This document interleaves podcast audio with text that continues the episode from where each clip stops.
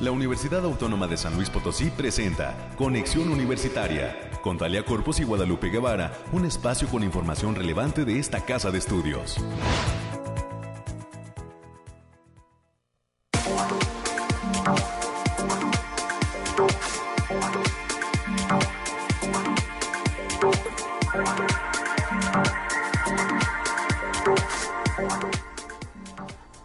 Miércoles 16 de noviembre del 2022. Bienvenidas y bienvenidos a este espacio de conexión universitaria. Hoy, desde este instante y hasta las 10 de la mañana, le agradecemos el favor de su atención a través de las frecuencias del 88.5 de FM, del 1190 de AM y en el 91.9 de FM en el Altiplano Potosino. Eh, gracias por el favor su atención por continuar en los contenidos de Radio Universidad. Hoy pues será un día con muchísima participación, muchísimas entrevistas. Eh, estaremos eh, platicando en los próximos minutos de los temas climáticos con la gente del Bariclim. Alejandrina Dalemese nos tendrá todos los detalles de los expertos que pues están ya pintando un panorama de que estaremos eh, ahora sí con mañanas muy frías ya nos eh, estará dando cuenta de qué es lo que pasará en las cuatro zonas del estado de San Luis Potosí, Alejandrina Dalemese. Nos vamos a enlazar con ella en unos minutitos más. Tendremos los temas universitarios con América Reyes y por supuesto estará con nosotros, eh, pues ahora sí que hablando de una conferencia que se va a llevar a cabo en la Facultad de Ciencias de la Comunicación, denominada esta conferencia el impacto de la información del país en México. La editora del periódico El País estará enlazada con nosotros, la maestra Sonia Corona, para estar platicando de eh, cómo se va a llevar a cabo esta conferencia, esta colaboración, esta participación ahí en la Facultad de Ciencias de la Comunicación. Eh, la cual está preparada, por supuesto, para todos los estudiantes, pero también para algunos periodistas que quieran estar escuchando cómo es que un periódico de España está interesado en la información que se está realizando en México, que se está pues eh, dando día a día la información en nuestro país. Más adelante tendremos todos los detalles para que si usted eh, pues quiera acudir como público a conocer todos los temas editoriales eh, que tiene el país, pues se dé una vuelta por la Facultad de Comunicación de esta universidad. También estaremos recibiendo en la cabina de conexión universitaria la licenciada Gabriela Hernández Nieto, directora de la Dirección de Radio y Televisión, y al licenciado Roberto Castillo Rocha, él es productor creativo egresado de la Facultad de Comunicación. Están desarrollando una miniserie denominada Hacer Sonar, que tiene que ver con la participación de diversos especialistas de la radio y la televisión aquí en San Luis Potosí estuvieron presentes y pues están generando un producto comunicativo para estar promoviendo esas charlas y esas entrevistas que Roberto Castillo Rocha eh, hizo atinadamente. Más adelante estarán con nosotros platicando e invitándonos a estar eh, pendiente de esta programación a través de esta frecuencia radial. Tendremos eh, las noticias nacionales, las noticias de ciencia y para cerrar este espacio en los temas culturales tendremos invitados del Museo de Arte Contemporáneo de aquí de la capital potosina. Ahí eh, recordará usted el antiguo edificio de correos ha sido convertido desde hace ya algunos años en este Museo de Arte Contemporáneo que estará recibiendo la participación de un integrante de la comunidad universitaria, el doctor Víctor Manuel Gutiérrez Sánchez, docente de la Facultad del Hábitat, va a exponer una instalación denominada la pieza del mes, así le denominan en ese Museo de Arte Contemporáneo, y nos viene a platicar de esta obra pie de casa que se estará inaugurando el día de hoy por la tarde ahí en el MAC, en el Museo de Arte Contemporáneo de aquí de la capital potosina. Es lo que vamos a tener a lo largo de este espacio. Recuerde los números de comunicación en esta mañana aquí en Arista 245 en el centro histórico de la capital potosina 444 826 1347 444 826 1348 los números directos en la cabina de conexión y agradecemos a toda la gente que siempre está pendiente llamándonos a través de esas líneas y a gente que también a través del Facebook de Conexión Universitaria USLP se comunica con nosotros y nos deja sus mensajes. Buen día para todos allí en esos rinconcitos universitarios que nos sintonizan. Gracias a todas las facultades pues que no se pierden este a los docentes y a los administrativos que no se pierden este programa y por pues siempre colaborar para que cada vez se enriquezcan los contenidos de este espacio. Momento de ir a los detalles climáticos. Estamos listos en esta mañana.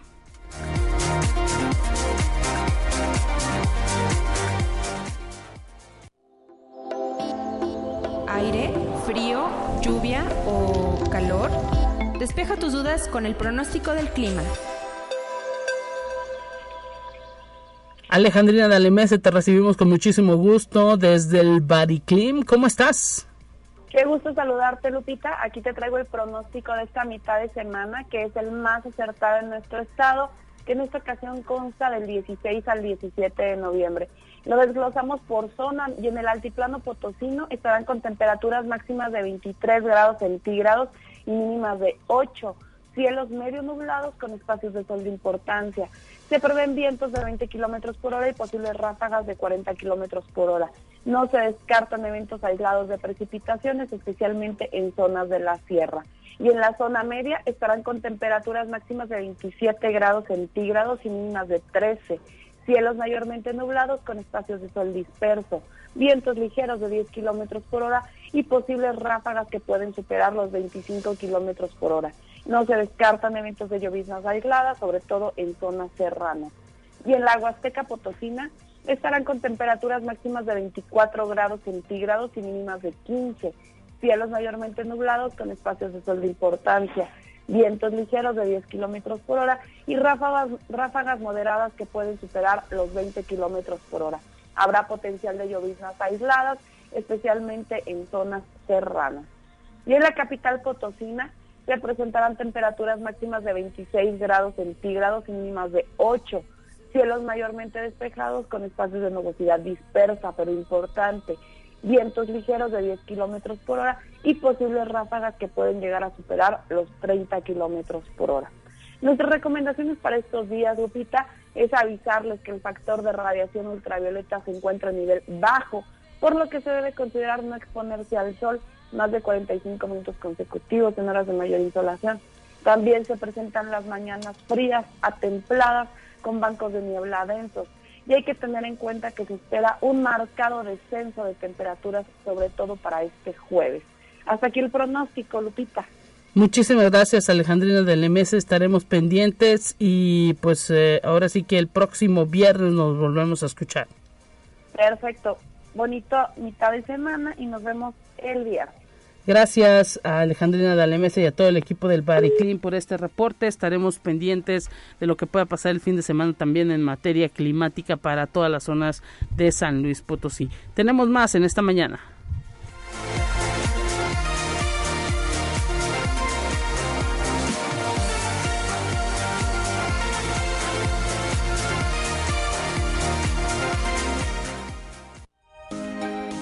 Escucha un resumen de Noticias Universitarias.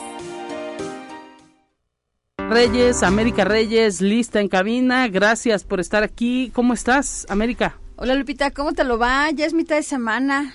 Ya, y mitad de mes y ya esto ya, ya se fue. Muy buenos y frescos días para todos, ya, y ahora sí ya se siente ya el, el fresquito mañanero. Nada más lo malo es que a mediodía sí se pone medio criminal el asunto aquello del calor, pero pero no, ojalá creo que ya va ya esto va, va a ir bajando la temperatura. Eh, este, para todos aquellos que estaban hartos del calor, pues ya le está anunciando el Bariclim, ¿no? Está presente el frío, sobre todo por las mañanas hay que abrigarnos bien, y bueno, a ti te encanta ese frío, ¿no? Ah, sí, eso sí, porque luego, luego te andan diciendo, ¿y por qué te gusta tanto el frío y tienes que usar chamarra? Pues una cosa es que me gusta el frío y otra cosa es que no me dé frío. No, pero, sí es, pero sí es más soportable, sí es más rico, se trabaja mejor así. el, el, calorcito está insoportable, ¿eh? sobre pues todo si te sales a la calle. Sí, si te mandan un mandado a las 3 de la tarde. No, a la hora que salgo tres y media y te encargo, no, no, no, es una cosa espantosa. Pero bueno, disfrute, disfrute y y, y, abríguese y, y vístase en, en, capitas como las cebollas y así ya si va, no importa que vaya cargando, pero ahí lo echa en la cajuela. En la cajuela o lléveselo en, sus, en sus manitas, al cabo este, para que no se enferme, sobre todo en la mañana, porque sí, está muy fresco, pero ya, se agradece, se agradece este clima ya rico. Y bien, Lupita, pues vamos a dar la información. Y el 25 de noviembre se conmemora el Día Internacional de la Eliminación de la Violencia contra la Mujer, y en el marco de ello, la Universidad Autónoma de San Luis Potosí a través de la Defensoría de Derechos Universitarios, está organizando las jornadas 25N, Políticas Institucionales para Igualdad Sustantiva y Atención de la Violencia. Estas jornadas 25N van a culminar el próximo 2 de diciembre y se contemplan actividades presenciales y virtuales que tienen como escenario las cuatro regiones del Estado y son coordinadas por la Defensoría de los Derechos Universitarios junto con el Comité Institucional para la Erradicación de la Violencia de Género y las Unidades para Igualdad de Género y Derechos Humanos que se han conformado en las entidades y dependencias administrativas. Y el Centro de Bienestar Familiar, Lupita, para, para, este, para tu tierra, el Centro de Bienestar Familiar, en conjunto con el Comité de Damas Voluntarias de esta Casa de Estudios, llevará a cabo el día de mañana, 17 de noviembre, la edición 2022 del Univazar en las instalaciones del campus de la Unidad Académica Multidisciplinaria Zona Media, eh, con un horario de 10 de la mañana hasta las 6 de la tarde. Así lo dio a conocer la contadora pública Magdalena Facundo Rodríguez. Ella es integrante del Comité de Damas Voluntarias, quien señaló que este es el segundo año consecutivo que el Universal sale de la capital con la finalidad de que la sociedad rioverdense tenga acceso a diversos artículos y puedan anticipar sus regalos navideños. Así que para que toda la comunidad de allá, todos nuestros amigos y compañeros que están allá en, Río Verde, para que una vueltecita para que estén este, pendientes. Eh, entonces, ahora sí que, eh, pues, eh, no solamente la capital ya tiene, se está creando, digámoslo así, una tradición de hacer ese bazar en, en Río Verde y pues eh, eh, esperemos que haya mucha participación.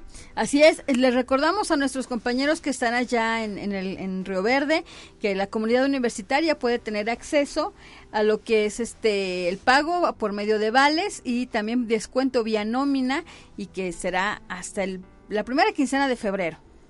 Exactamente. Y también en Río Verde, Lupita, como parte de las actividades de evolución universitaria, se realiza hoy al mediodía el Foro de Emprendedores Unidad Académica Multidisciplinaria Zona Media, donde van a acudir como ponentes invitados Gerardo Rodríguez González, Ulises Limón Robles, Fernando Marcos García Barrera, Ana Lucía Ríos Alvarado y como moderadora estará la médica Fabiola Guerrero. No solo pueden perder la entrada en el auditorio de aquella entidad académica, será totalmente libre.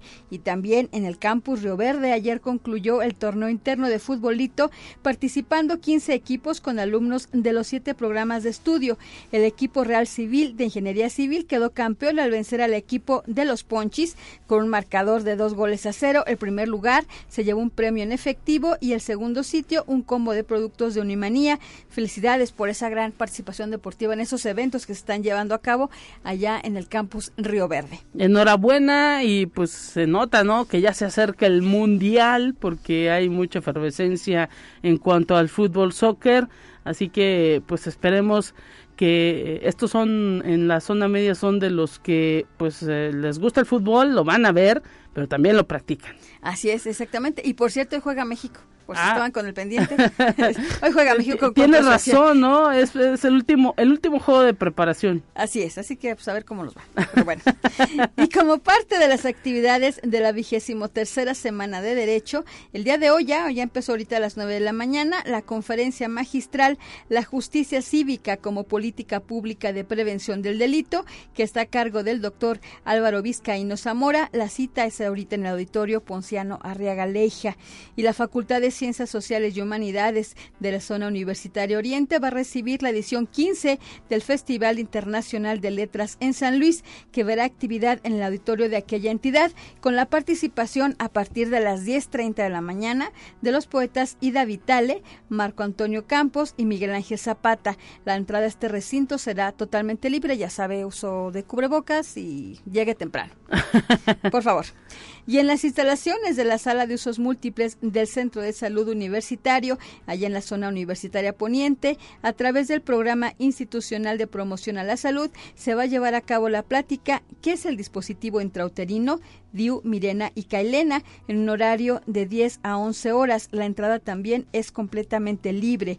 Y también el día de hoy en el Centro Cultural Caja Real, aquí ubicado en el centro, En lo que es Madero y Aldama, se presenta el espectáculo La Muerte Cuenta, donde se van a narrar historias tradicionales con el objetivo de rescatar la importancia de la narración oral en el marco de los festejos del Día de Muertos, con los alumnos del taller de oralidad artística y cuentería que imparte la maestra Ana Neumann. La cita es a partir de las 19 horas, también la entrada es completamente libre.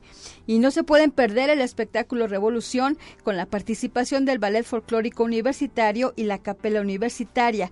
Pueden disfrutar de composiciones musicales de gran popularidad durante la Revolución Mexicana. El evento y el recinto está abierto a todo el público el día de mañana, jueves 17 de noviembre, también a partir de las 19 horas en el patio del edificio central. Ya saben, la entrada es completamente libre. Llegue temprano para que agarre lugar. Exactamente, y pues ojalá que haya mucha ah, participación, bien abrigaditos, porque también en la noche luego se nos eh, pone la temperatura un poco baja. Ah, sí, cárguese la chamarrita, el gorro y la bufanda, lo que pueda, pero usted venga, usted venga. Y la Facultad de, Conta- de Contaduría y Administración colocó en espacios remodelados al equipo que conforma el Departamento de Atención Psicológica de la entidad. Estas instalaciones ahora se localizan en el edificio A, planta baja, a un costado de la enfermería y labora en un horario de 8 de la mañana hasta las 8 de la noche. Y también como parte de las actividades del día de mañana, que tenemos muchas, Lupita, se va a llevar a cabo en línea el taller Interculturalidad y Derechos Humanos que imparte la maestría en Derechos Humanos de la Facultad de Derecho, donde además se va a impartir la conferencia Pensar en clave más igual, el paradigma Milpa como propuesta metodológica anticolonial del maestro Jesús Alberto Flores Martínez. Este registro se realiza a través del correo alfonso trevino arroba yahoo.com mx y el Centro de Documentación Histórica, licenciado Rafael Montejano y Aguiñaga, está invitando a la conferencia Rafael Montejano y Aguiñaga en la prensa potosina a cargo del maestro Godofredo Arturo de la Fuente Briano. La cita también es el día de mañana, jueves 17 de noviembre a las 12 horas en sus instalaciones del centro que se localizan en la esquina de Arista y Damián Carmona. Ahí es el Centro Histórico de San Luis Potosí, la entrada es completamente libre. Y habrá, pues ahora sí que también eh, presentación y venta de libros de eh, Rafael Montejano para todos aquellos que pues no conocen esas nuevas ediciones que ya hace tiempo lanzó la universidad y que están a la venta en la librería universitaria. Ojalá pues que, se acuda para recordar a este personaje potosino importante. Así es, Lupita, si tiene una vueltecita, una chancecita a las 12 del día, se da una vuelta por acá. Y ya para concluir, Lupita, el viernes 18 de noviembre es la fecha límite para inscribirse en el curso de titulación de la licenciatura en Derecho Invierno 2022 para todos aquellos egresados, egresados y egresadas que aún no tienen su título en la mano, así que esta es una oportunidad de cerrar este ciclo. Para mayores informes en el Facebook Facultad de Derecho, abogado Ponciano Arriaga Leija de la UASLP. Bueno, pues ahí hay que cerrar ciclos a todos aquellos abogados que todavía no tienen su título en la mano, pues es la oportunidad, el momento se abre un curso de titulación, la Facultad de Derecho está convocando, el próximo 18 ya, viernes 18, será el último día para tener el registro para participar de ese de ese curso, así que pues esperemos que no lo echen en saco roto todos aquellos abogados eh, pues que nada más son pasantes, el título es importante. Así es, si ya se aventaron la carrera en cinco años, ya, ya, ya es el último tirón, ya, por Dios. ojalá, ojalá que haya mucha participación. América, que mañana te escuchen. Así es, buen día para todos, abríguese y cuídese. Gracias, América Reyes, por el reporte. Estamos listos con más en esta mañana. Gracias. Gracias.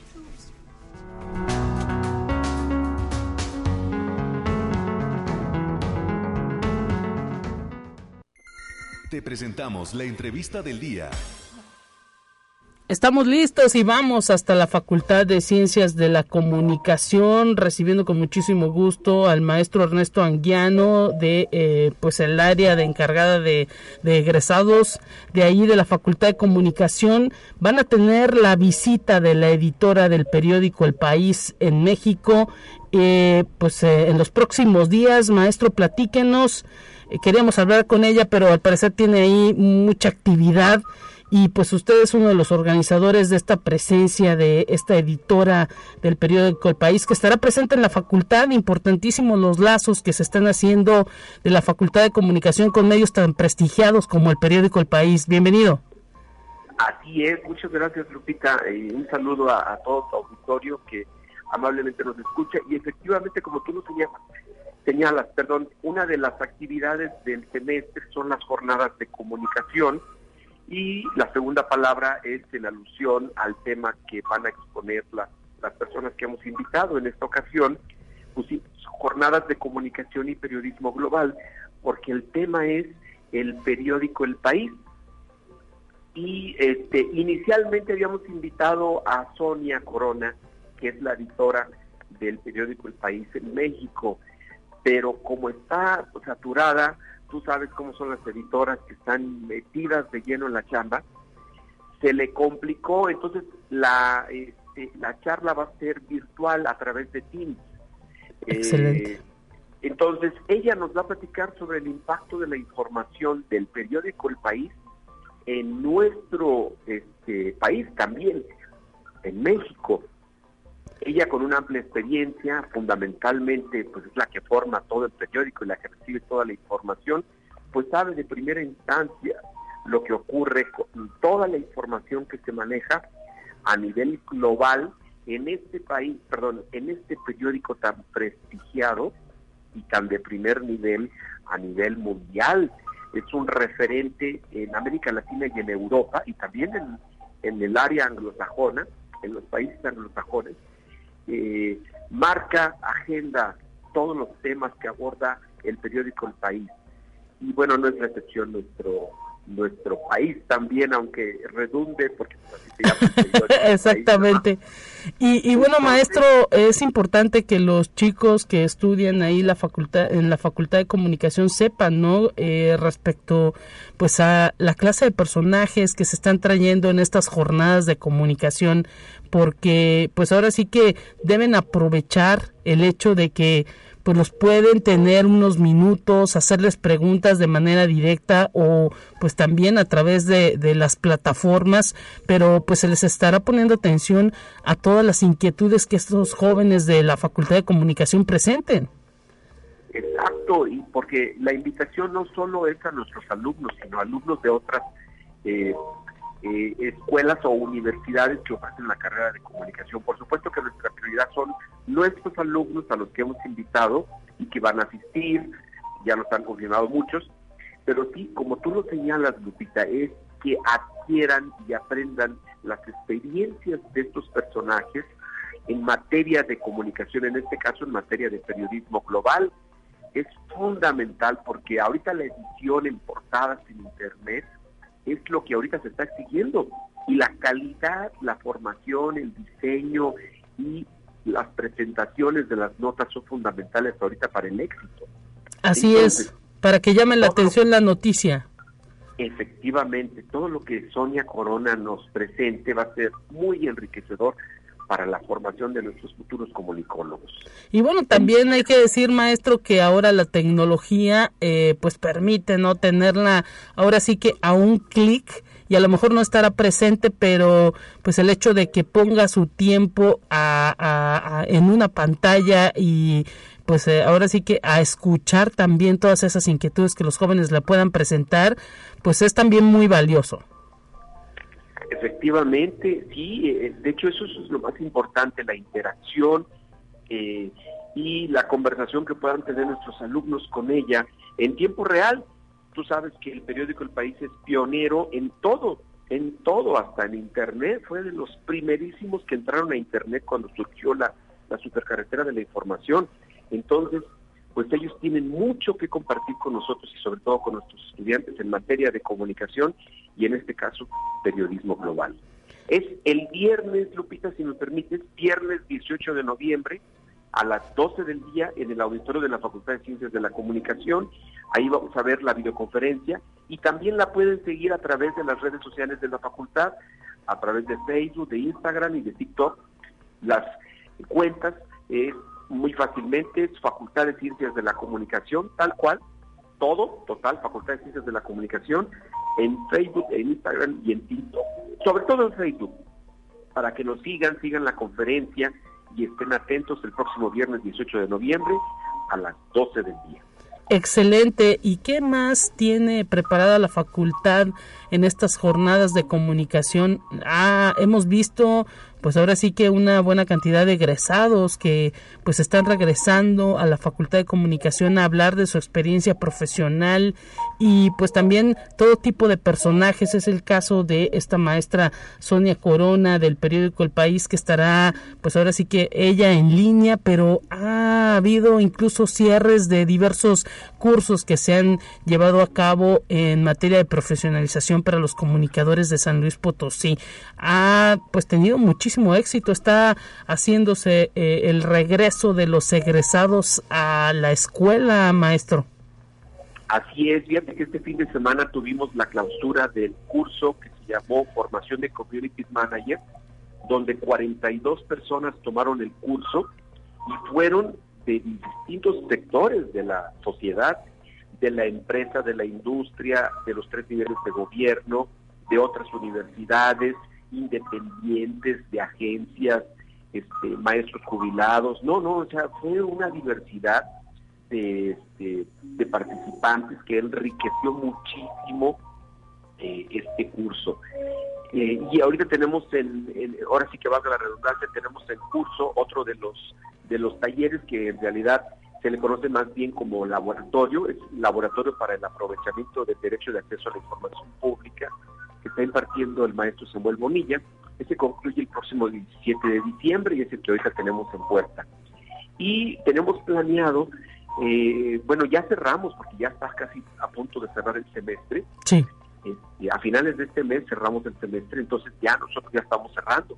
Esta es nuestra última actividad, la, este, la charla de la editora del periódico El País, y el semestre que entra tenemos contemplado llevar a cabo otros cursos, cuatro básicamente, que como tentativo te los adelanto, para que la gente se entere, vamos a volver a impartir otro curso de formación de Community Manager porque quedó mucha gente fuera. Hay mucho interés en formarse en este tema. Entonces, repetimos el curso para los que se quedaron fuera y para los que estén interesados para el mes de febrero y vamos a abrir uno que se llama Mercadotecnia Digital. ¿Mm? Eh, adicionalmente otros dos cursos, uno sobre periodismo de investigación 2, que lo va a impartir la periodista que vino hace poco a darnos una charla, Sandra Romantía, y un, un, cuarto curso eh, que nos va a impartir una academia nacional sobre hablar bien y escribir mejor, es decir, cómo hablar en público con propiedad, sin miedos y sin ataduras y sin nada. Y eso está dirigido pues a toda la gente interesada en este tema. De hecho, de la empresa y de la industria nos han pedido mucho que organicemos un curso de esta naturaleza y es por esta razón que lo estamos haciendo. Excelente. en, las jornadas de comunicación vamos a seguir con otras personalidades muy destacadas a nivel nacional, este, que no te las adelanto mejor, en otra que te platico, claro. este, para que sea otro tema.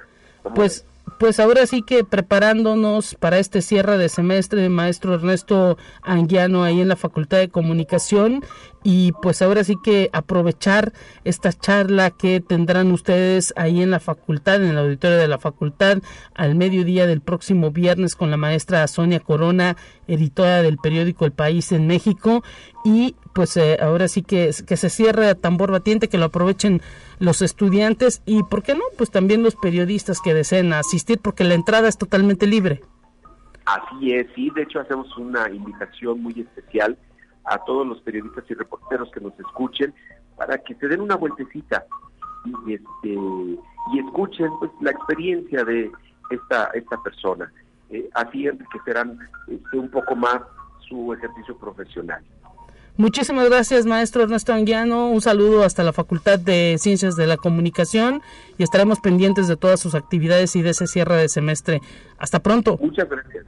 Gracias, Lupita. Hasta luego. Gracias. Momento de ir a una pausa en este espacio informativo y enseguida regresamos con más.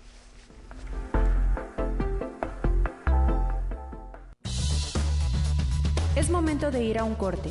Enseguida volvemos.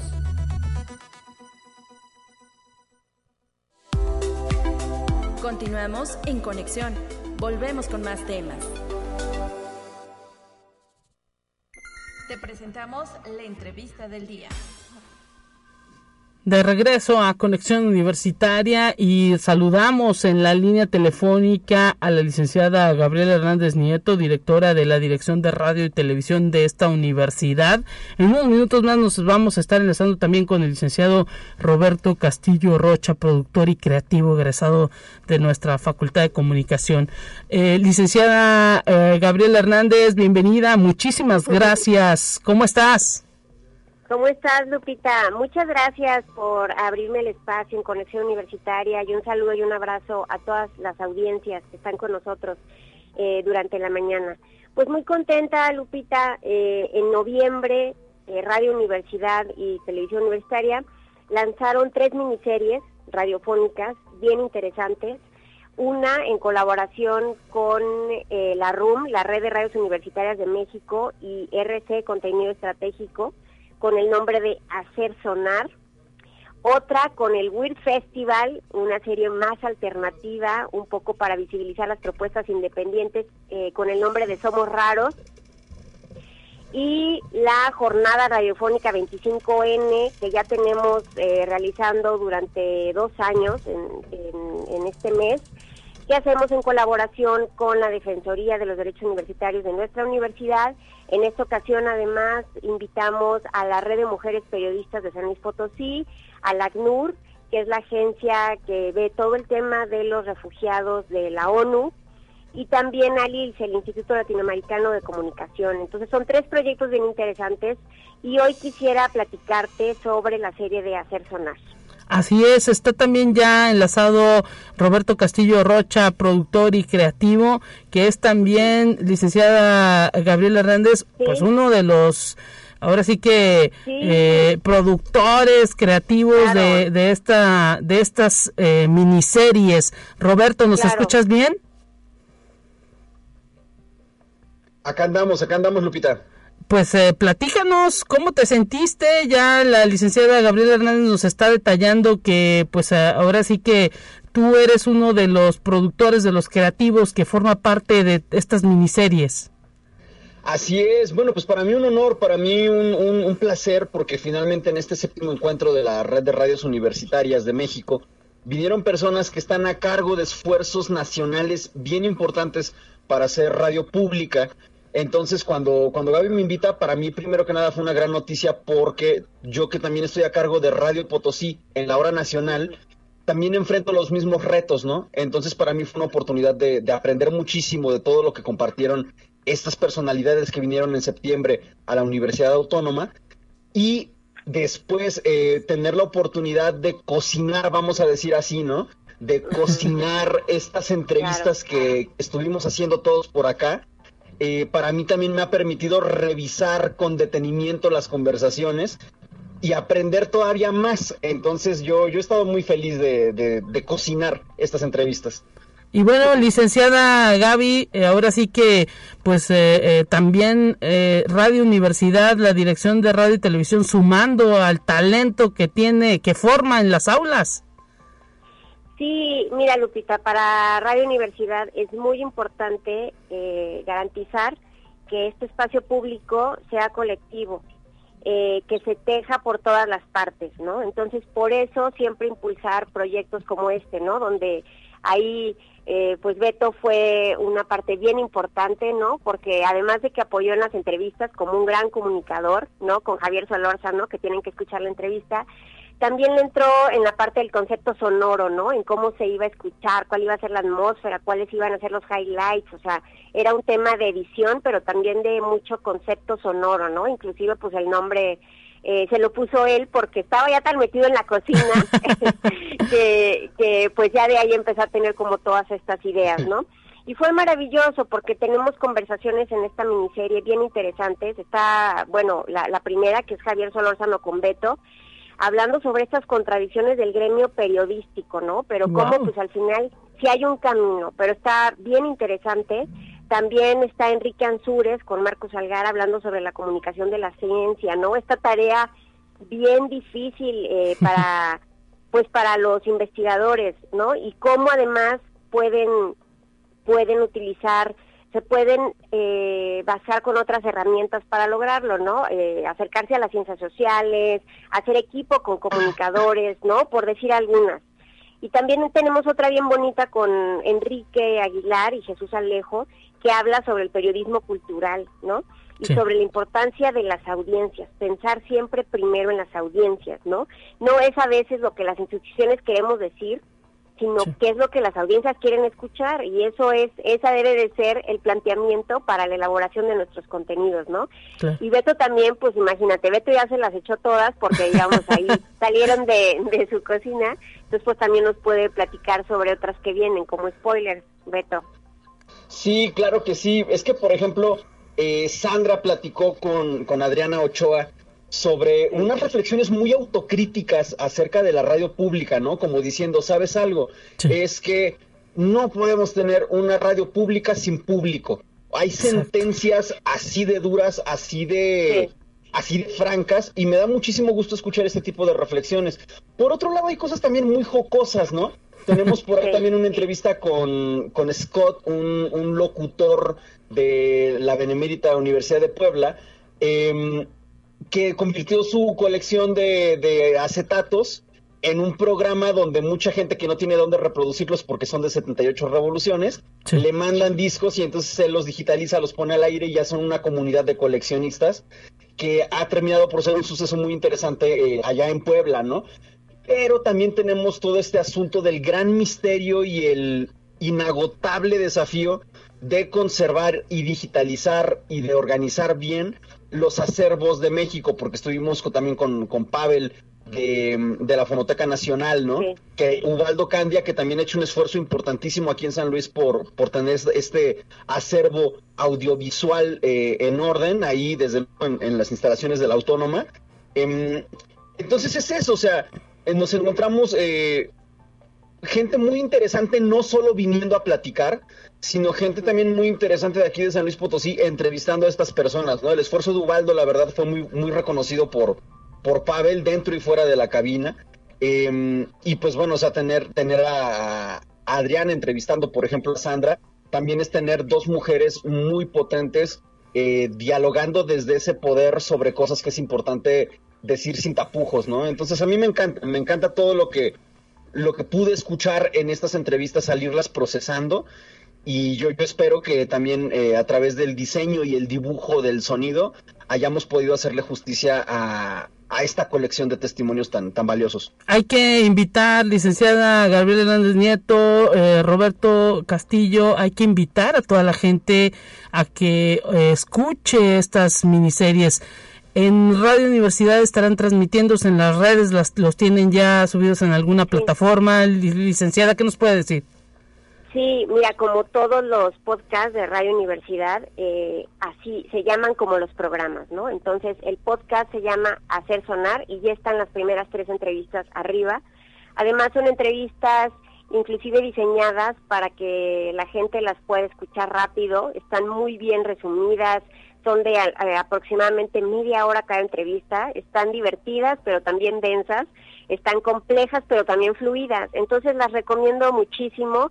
Es un gran trabajo. Em, en el encuentro aprendimos mucho y creo que estas entrevistas reflejan mucho eh, pues las conversaciones que se tuvieron en el encuentro, pero se hacen para todas y todos, ¿no? Entonces creo que eso es bien importante.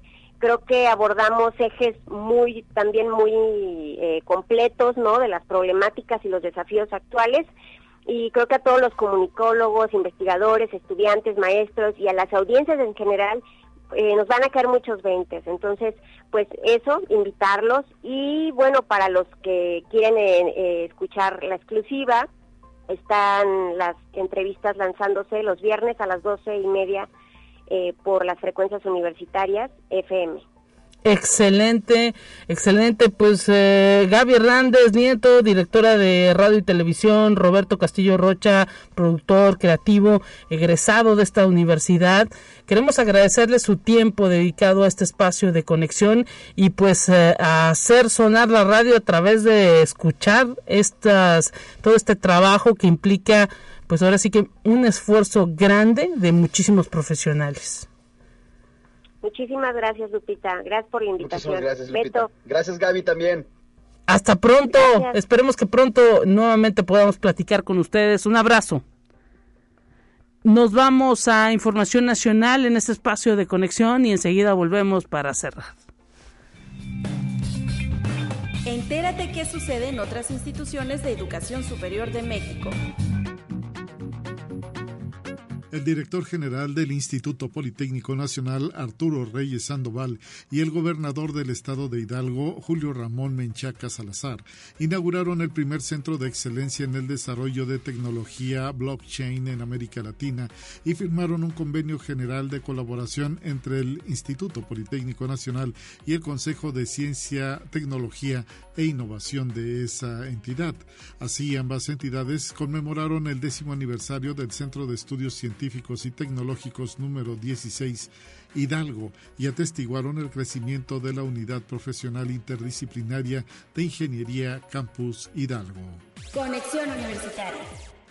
La Coordinación General de Difusión y Patrimonio Cultural de la Universidad Autónoma de Coahuila llevó a cabo la ceremonia de entrega de reconocimientos a los ganadores del primer Premio Cultural Universitario de la Unidad Saltillo. El evento tiene como objetivo reconocer la participación de la comunidad universitaria en la promoción, difusión, conservación del patrimonio artístico y cultural de la entidad. Los ganadores fueron en la categoría Escuela, Facultad Promotora de la Cultura, fue la Facultad de Trabajo Social. En la categoría Talento Artístico, Francisco Jesús Cruz García, director general del Grupo de Danza Folclórica Búhos. Y en la categoría de Vigía del Patrimonio Cultural, se otorgó mención honorífica a Erika Flores Padilla. Conexión Universitaria. La rectora de la Universidad Autónoma de Querétaro, doctora Teresa García Gasca, recorrió en compañía del doctor José Guadalupe Gómez Soto, director de la Facultad de Ciencias Naturales, los diferentes espacios de investigación y trabajo de campo de esa facultad, ubicados en el campus Conca, en donde operan módulos dedicados a aspectos pecuario, acuícola, forestal y el silvopastoril, de los cuales se pudo constatar el trabajo de profesores y estudiantes que en conjunto han ido recuperando las actividades en diversas áreas y disciplinas. Conexión Universitaria. Una de las grandes problemáticas que tiene que ver con la afectación del medio ambiente a nivel mundial se vincula a los estilos de vida de las personas, quienes llegan al consumo excesivo de productos que en su mayoría no se necesitan, como son ropa, calzado y bisutería, misma que una vez que cumple con su cometido son aglutinados en el hogar o en su defecto arrojados a la basura. Así lo apuntó José Saturnino Díaz, investigador de la Facultad de Biología de la Universidad Autónoma de Sinaloa, quien exhorta a los sinaloenses a no formar parte de la moda tóxica y evitar ser fashion, pues habría que preguntar el impacto que causan al ambiente los objetos que adquirimos.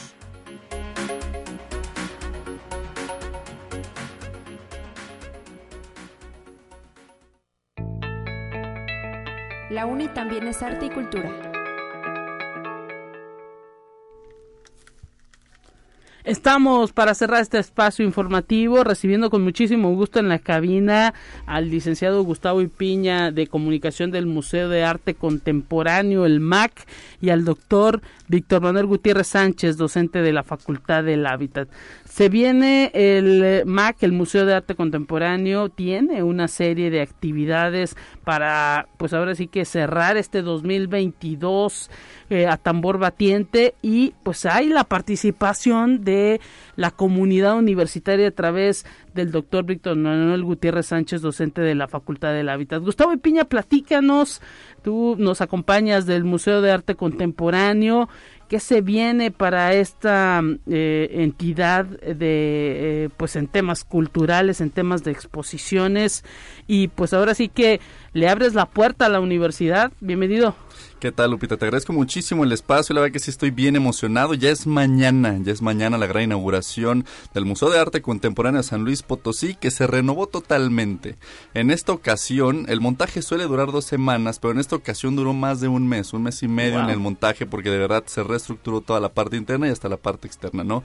Entonces, por ahí la gente va a poder estar viendo esto que mencionas. Es todo un menú de actividades y eventos y exposiciones que va a tener el Museo de, de Arte Contemporáneo este jueves 17 a las 19 horas eh, con un eh, gran eh, menú de exposiciones, entre las que te platico, bueno, la exposición principal se llama Reflejo al Futuro, es una exposición del artista Laura Quintanilla, que es una mezcla de futurismo, de surrealismo, también de, realismo mágico, entre otras, pero algo que me llama muchísimo la atención es que tenemos una sala llamada La Pieza del Mes, en donde se presenta la obra del maestro Víctor Manuel Gutiérrez, que es una crítica o más que nada una reflexión a la cuestión de la vivienda, pero yo quisiera que mejor él, que lo tenemos aquí, nos platicara más de su obra.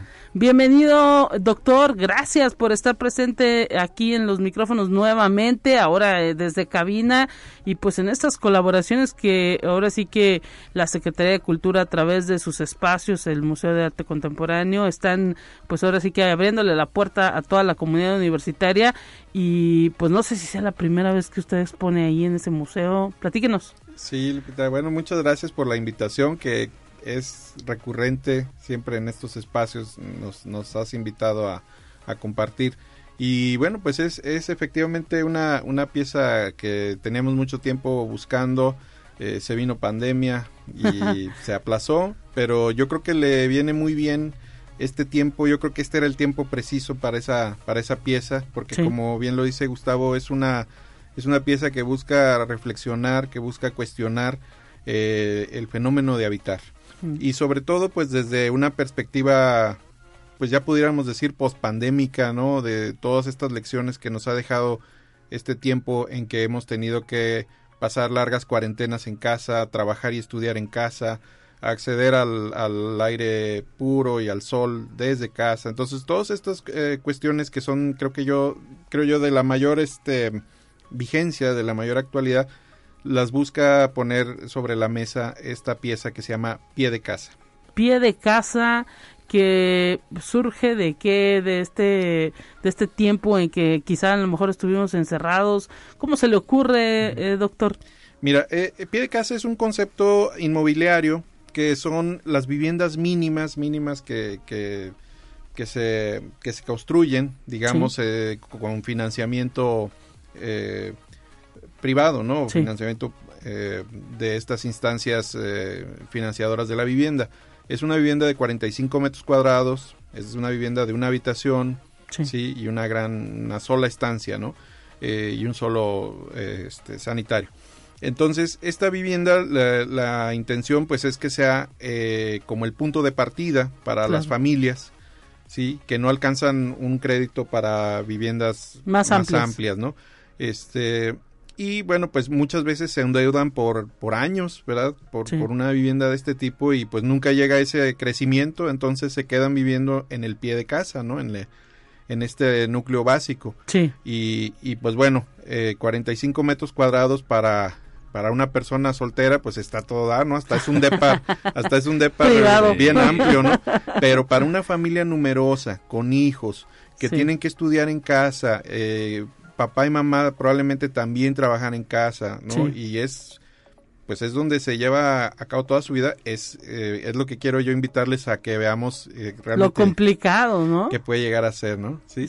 Y es eso, ¿no? Es, un, es una recreación de la, de la vivienda mínima eh, en, en, el espacio, eh, de tal manera que uno está inmerso en la, en la obra, uno es la escala humana de la, de la obra, entonces tú te das cuenta ahí, pues, el espacio que tienes para pasar, para para atender la cama, para, para ir al, baño, todo. O sea, entonces esa, esa invitación, pues, eh, invita al espectador a una, a una postura más activa, más crítica, ¿sí? Y está uno adentro de un de un como si estuvieras adentro de un plano no adentro de un dibujo CAD no de, este y eso es lo, lo creo que lo, lo, lo, que busca esta pieza es, es, despertar esa reflexión. Está físicamente instalada hay algo virtual cómo la cómo la pusieron y cuánto les llevó también Gustavo y Piña a hacer el montaje me imagino que tuvieron que colaborar ahí con todo el equipo de lo que es el Museo de Arte Contemporáneo lo, lo, que te comentaba al principio, digo, eh, creo que nunca el Museo de Arte Contemporáneo había tardado tanto en un montaje, pero en esta ocasión quisimos darnos el tiempo necesario para poder sí. hacer algo totalmente distinto para la gente y que yo estoy seguro que les va a encantar y, y, y eso es algo bien padre lo que dice el doctor porque eh, pues el arte invita a eso, ¿no? Y siempre ha invitado a eso, no solamente evoca las emociones, sino que también invoca la reflexión y el intelecto y te hace pensar en las problemáticas que, que vienen, por ejemplo, pie de casa, pues a mí me surgen más dudas que, que respuestas, ¿no? me, me, surgen más por la cuestión y por todas las problemáticas sociales que una vivienda, no sé, por ejemplo, de estas dimensiones, pues provoca, ¿no? Como sí. bien lo menciona el maestro en pasadas entrevistas también, eh, esta cuestión que, que, no solamente, no solo invita a las personas a estar en su casa, sino que las expulsa. Y mm. eso quizá desata también muchísimas más problemáticas sociales con, con esta gente. Entonces va a ser bien, bien interesante. Eh, y no es la única, no es la única. Cada una de las exposiciones se preparó con muchísimo, muchísimo detalle. Excelente. Eh, al lado de quién estará exponiendo el, el, el doctor Víctor, ya nos mencionabas eh, la, la, exposición principal, sí. ¿qué otras piezas estarán presentes? ¿Qué otros artistas? Justamente al lado de la pieza del mes pues estará una muestra fotográfica de mujeres que se llama Nosotras Otras, ¿no? Esto refleja eh, el trabajo de mujeres en la fotografía, okay. no con la temática de siempre de, de, de, fotografiar mujeres siendo mujeres y porque eres mujer y qué sientes ser mujer, no, sino ellas haciendo su labor claro. eh, cotidiana en lo que ellas se enfocan y, y mostrándole una fotografía, ¿no? Son, son 13 mujeres que van a estar participando. También en la terraza principal pues va a estar una escultura de Vidal Sánchez, artista rioverdense también, va a estar wow. invadido el MAC de, de rioverdenses y eso nos, nos tiene encantados, pero una obra a tamaño real de un caballo con, eh, ahora sí que la, la la técnica de scrap metal, ¿no? Ya lo verán ustedes, por ahí en la fotografía oficial pues viene un poquito de, de, lo que es eso, pero va a estar impresionante esta escultura, ¿no? Y va a estar instalada justamente en el centro de la terraza. Y en la otra terraza, León Erubey estará haciendo la intervención del mural de la terraza oriente con una propuesta bien, bien padre de collage y, y, y de, de, pintura, porque él es ilustrador, él es artista digital, entonces algo bien, bien padre. Entonces hay mucho de dónde escoger en lo que, como bien mencionó al principio, es un menú de exposiciones en el MAC. Otro universitario, León Heruey, León egresado ahí también. también de la facultad. Y varias chicas de, de la muestra fotográfica también. Miren, entonces ahora sí que el Museo de Arte Contemporáneo abriéndole la puerta a la comunidad universitaria y doctor, pues ahora sí que también los arquitectos inmersos en todo el tema del arte. Así es, primero que nada, viva Río Verde. y sí, bueno, también los rioverdenses. Efectivamente, sí, fíjate que esta pieza es una pieza que se hizo colectivamente con, con todas las personas del, del MAC, ¿verdad? Aquí le entramos todos, hasta mi Gus andaba ahí, este, museógrafos, eh, servicios escolares, hasta la directora estuvo ahí montando, sí, claro. ¿no? O sea, estuvimos todos muy inmersos en este proceso y también pues mis estudiantes, ¿no? Que pues yo siempre, este, a todas partes voy con un con un grupo sí. de estudiantes que, que, me apoyan y me una legión es una legión. Es un entourage de, de, estudiantes que, que pues estaban haciendo sus prácticas conmigo su servicio conmigo o simplemente siguieron trabajando después de eso conmigo. Y, y pues bueno ellos también están presentes ahí en, en, en la muestra. Ellos son los que la me ayudaron a materializarla y, y, bueno, de lo que me preguntabas de qué tanto es eh, físico y tanto es virtual, yo creo que es una obra híbrida. Uh -huh. eh, ciertamente, pues es una obra que se concibió en un dibujo CAD, ¿no? En un dibujo de, de, de, de computadora, sí. sí. Pero eh, de ahí se llevó a dibujarlo físicamente wow. ¿sí? en el espacio. Y vaya que a usted le gusta el dibujo. Bueno, pues ya de eso hemos platicado en otras ocasiones. Y, y además eh, también pues tiene algunos eh, guiños ahí tecnológicos, por ejemplo los códigos QR que vinculan a artículos que tienen que ver con el tema, todavía para quien le interese seguir profundizando en el tema, pues tenemos por ahí el vínculo a un artículo de la doctora eh, Lourdes Marcela López Mares, wow. Eh, también a mi blog también, donde también hay algunos artículos al respecto. Y bueno, también una parte muy interesante de la pieza es la parte eh, multimedia, la parte audiovisual, que es eh, una proyección de un estudio que yo realicé hace años eh, en una en una colonia popular, en una colonia de cartón, de, de casas de cartón y lámina, una cartolandia, un gueto, eh, que estaba en donde hoy es las instalaciones de la FENAPO. Mm, Ahí duró muchos años una, una colonia de, de un asentamiento irregular. Sí. Y pues yo siendo estudiante todavía empecé a trabajar con ellos y empecé a acercarme y a, y a, proponer, digamos, propuestas de, diseño autoconstruible y con lo que había, ¿no? Y con muy pocos recursos.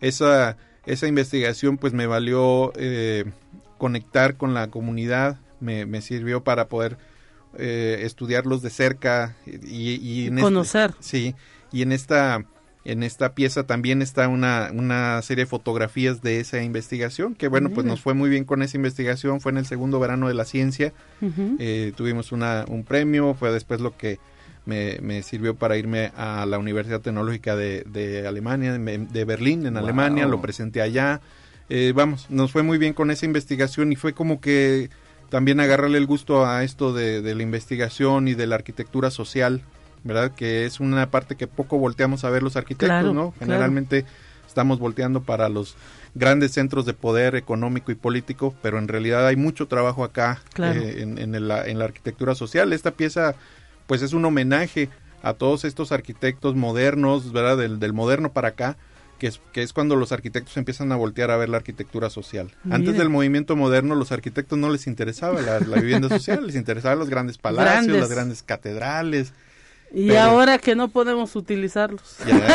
o no pudimos utilizar los dos. Y, y fíjate que es a partir del movimiento moderno del siglo XX que los arquitectos empiezan a ocuparse de este tema urgente, inaplazable de la vivienda social, sí, a través de la Bauhaus, a través de Le Corbusier, y todos estos arquitectos después en México, ¿no? Juan Legarreta, Mario Pani y aquí en San Luis el arquitecto Francisco Marroquino con la vivienda de interés social. Pues ahí está todo lo que usted va a poder observar en, en esta muestra de la instalación pie de casa que se estará inaugurando hoy. Mañana. Mañana, mañana, a las 7 de, la noche, invitados todos, entrada libre. Totalmente. Entrada libre ahí en en el Museo de Arte Contemporáneo, y la antigua Casa de Correos, en Morelos 235, ahí los esperamos en la zona centro. Con esto nos vamos a despedir, amigas y amigos, gracias por el favor de su atención, eh, los esperamos mañana ahí en el MAC, muchísimas gracias. No, muchas gracias Lupita, encantado. Ahí nos vemos. Hasta pronto, pásela bien mañana Talia Corpus en estos micrófonos. La Universidad Autónoma de San Luis Potosí presentó Conexión Universitaria con Talia Corpus y Guadalupe Guevara. Sintoniza de lunes a viernes de 9 a 10 horas en Radio Universidad 88.5 FM y 1190 AM en San Luis Potosí. En el 91.9 FM con cobertura en el Altiplano Potosino. O en el resto de, por el portal www.uaslp.mx y la app UASLP de descarga gratuita.